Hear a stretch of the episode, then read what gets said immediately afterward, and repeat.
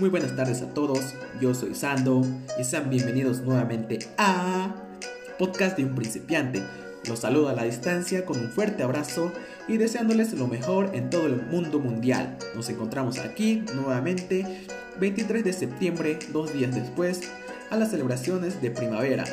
Vamos a hablar un poco de este tema y quiero que escuchen un poco de mi opinión para reflexionarlos también, para darles una buena charla como siempre suelo hacer. Bueno, ¿qué es la primavera? Se conoce la primavera como la estación del año que antecede al verano y posteriormente al invierno.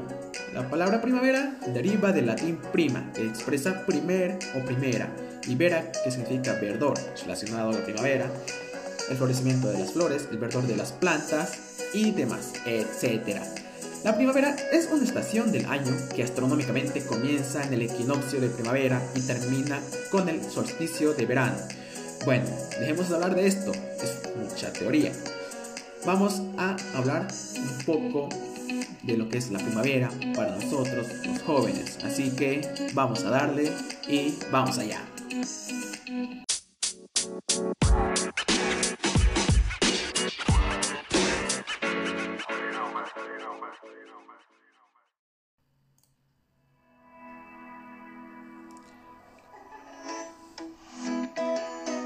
Hola, hola, hola, hola mis amigos, mis queridísimos amigos. Estamos nuevamente aquí en nuestra programación.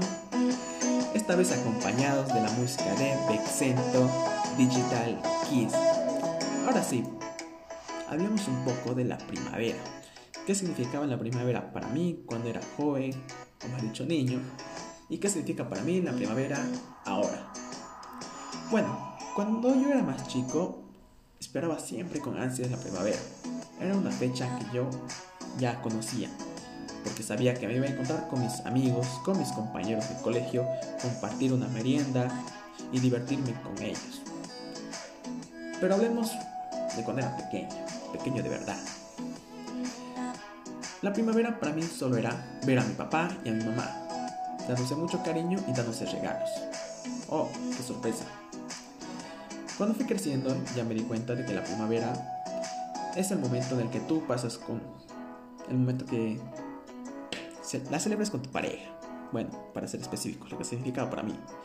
Y ahora, para mí la primavera me di cuenta que no solo es eso, la primavera es la fecha en la que tienes que dar gracias a tus amigos por estar ahí, por apoyarte en las buenas y en las malas, por bancártela.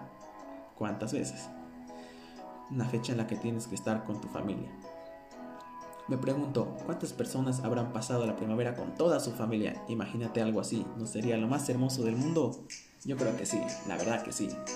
Pero como hay cosas buenas de la primavera, también hay cosas malas de la primavera. Es como, ¿cómo te puedo decir? Las personas que odian la primavera. A ver, hablemos un poquito de esas personas. ¿Por qué hay personas que odian la primavera? Son personas que no quieren amar a alguien, no se quieren dejar amar o no, o tienen miedo a expresar sus sentimientos a otras personas. Eso creo que es la inseguridad. Pero nosotros conocemos una personita o dos personitas entre nuestros amigos que es así, que dice, ah, no, la primavera para mí no, estas cosas no son para mí. Pero ahí nos encontramos nosotros animándolos a salir, animándolos a compartir con nosotros y con sus amigos. Eso es la primavera. Pero como también hay alegría, también en estas fechas hay tristeza. Así que hablemos un poquito de ello.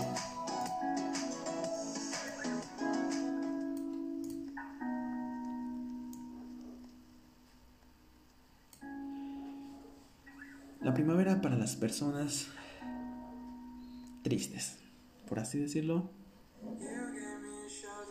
A ver, ¿cómo empezar? Empecemos por las decepciones. En primavera hay personas que quieren expresar todo lo que sienten, ya sea por una mujer o por un hombre, a quien quieren decir novio o novia. Pero ¿qué pasa? En estas fechas hay personas que lo quieren dar todo o nada.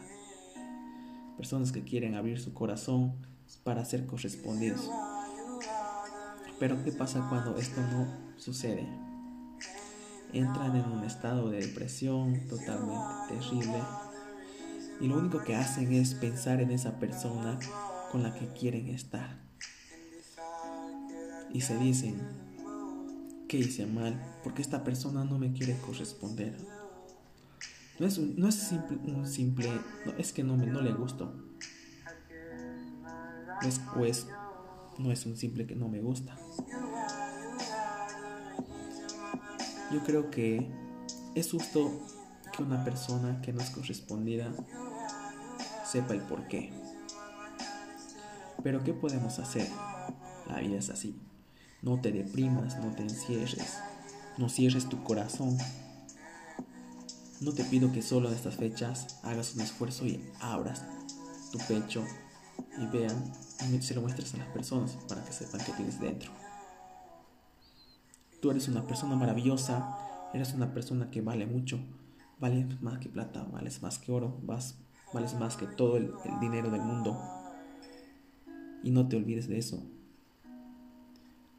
Si puedes amar a una persona, aunque no estés con ella, hazlo. Hazle saber que le importas, que aún le importas, que aún le interesas, que aún quieres saber de ella o de él. Y verás que alguna vez o algún día se dará cuenta y podrá ser correspondido. No te rindas, vamos, dalo todo o nada.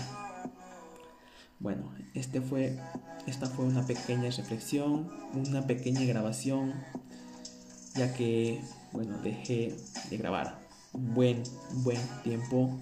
Espero que les guste bastante y que tengan el mejor día del mundo y que la pasen de lo mejor.